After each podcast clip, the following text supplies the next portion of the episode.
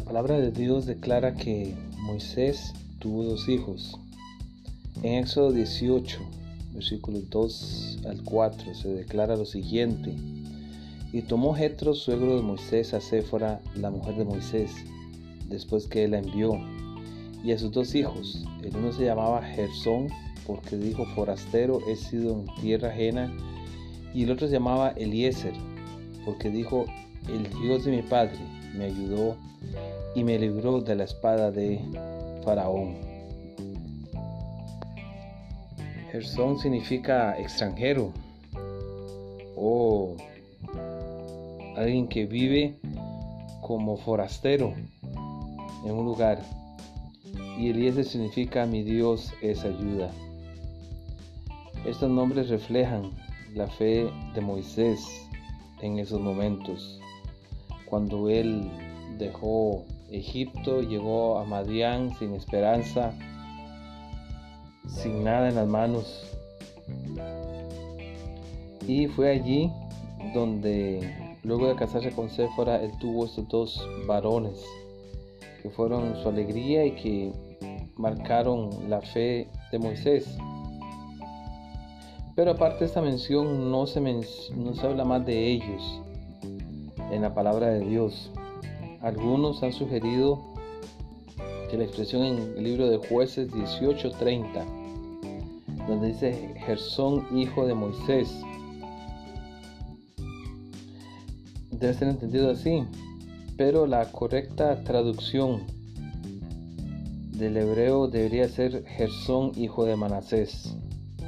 Y las palabras en hebreo, las letras en hebreo se parecen, pero eh, todo indica que es Manasés. Así es que no hay mención de ellos, aparte de este pasaje en Éxodo 18. Lo sorprendente es que eh, ellos no fueron tan destacados como lo fueron sus primos, los hijos de Aarón, Nadab, Abiú, Eleazar e Itamar, de quienes hablamos en los podcasts anteriores, y quienes fueron colocados como sacerdotes en el tabernáculo y Elíasar llegó a ser un gran líder a través de todo el éxodo y, todavía en la conquista de la tierra de Canaán. E Itamar fue un fiel sacerdote. Y entonces la pregunta, ¿por qué no se distinguieron Gersón y Eliezer en Israel?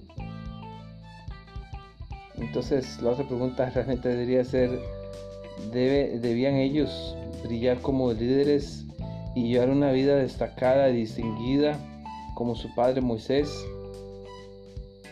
Y personalmente pienso que no.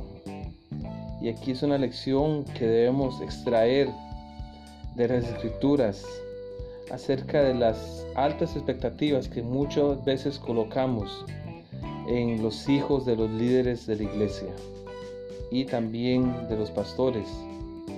Muchas veces cometemos el mismo error al colocar altas expectativas y metas para esos muchachos y esas señoritas. Somos rápidos en dar una opinión y un juicio sobre ellos porque quizá ellos no tienen el brillo o el liderazgo que tienen sus padres. Algunos también esperan que estos hijos se comporten de ciertas maneras, aunque son muchachos y adolescentes, como lo hacen sus, sus padres tan solo por ser y dar el título de hijos de.